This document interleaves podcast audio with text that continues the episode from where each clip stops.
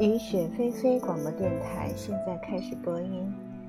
我们继续来读阿加莎的中东随笔。告诉我你怎样去生活。想要把沿途所有的西丘都勘察一遍，又在天黑以前赶回哈塞克是不可能的。我们决定在卡米什里过夜，第二天再回去。对于当晚的住宿问题。有两种截然不同的意见。法国中尉认为，卡米什利那个所谓的宾馆不能住人，根本不能住人，差劲极了，夫人。而哈姆迪和阿里斯泰德却觉得那是一家不错的宾馆，欧式的，房间里还有床，真的，那是一流的宾馆。虽然我们深信法国中尉的话是对的。但也只能按捺住这个念头，郁闷的上了路。两天的毛毛细雨之后，天空恢复了晴朗。希望十二月之前坏天气不会真的来到。哈塞克和卡米什利之间有两条很深的河道，如果河床里注满了水，就会把道路阻断一些日子。今天河床里只有一点点水，我们走之字形路线，不费力就开过去了。我说的是阿里斯泰德的出租车。阿卜杜拉照例把车拉到高速档冲了下去，希望能用同样的方式再冲上来，直到发现汽车动不了了，他才又换成二档。结果汽车熄火了。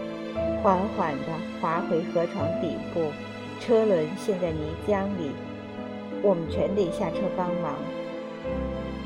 马克思痛骂阿卜杜拉是个该死的笨蛋，都跟他说过一百遍了，为什么就不能照办？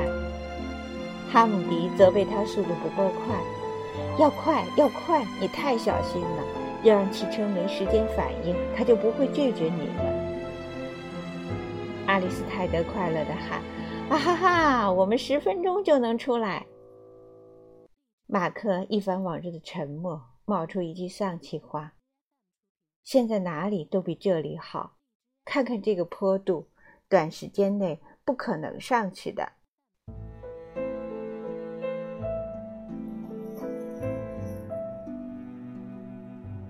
阿卜杜拉朝双双手朝天，尖声为自己辩护。这么好的一辆车，打三档就可以很轻松地开上去，所以根本没必要换挡，这样开省油。我所做的一切都是为了让你们高兴。抱怨终于停下来，大家行动起来。木板、镐头和其他抢险备用的器材被卸下来。马克思把阿卜杜拉推倒的一边，推到一边，自己坐到玛丽的驾驶座上。木板就位了，马克、哈姆迪、阿里斯泰德和阿卜杜拉各就各位，做好推车的准备。在东方，尊贵的夫人是不干力气活的，真是个好主意。于是我站在岸上，准备呐喊助威，提出建议。马克思发动了引擎，一团令人窒息的蓝色烟雾从排气管喷出来。马克思挂上排档，松开离合，汽车发出巨大的噪音，车轮旋转，蓝烟弥漫，烟雾里有人尖声呼唤着仁慈的安拉。玛丽前进了两尺，大家齐声欢呼：“安拉太仁慈了！”哎呀，安拉还不够仁慈，车轮打滑了。玛丽现回原处，重新摆放木板，一切重新来过。呼喊四溅的泥浆，蓝色的烟雾，这回差一点儿就成功了。只需再加一把力气。拖绳被用上了，一头系住玛丽的鼻子，一头紧扣出租车的后部。阿斯泰德坐在出租车的驾驶座上，大家各就各位。阿斯泰德太猴急了，过早的松开了离合，拖绳断了。一切重新开始，我来调度。我一挥动手帕，阿里斯泰德就发动引擎，抢险行动再次开始。哈姆迪、阿卜杜拉和马克准备就绪，马克思又一次发动了引擎，泥浆、水花又一次混合着蓝烟涌出来，引擎喘息着发动起来，车轮开始向前移动。我挥动手帕，阿里斯泰德大吼一声，在身上画了个十字，呼唤着仁慈的安拉，猛地挂挡。玛丽呻吟着，颤抖着，缓缓地向前挪。拖绳绷紧了，玛丽犹豫不决，后轮空转。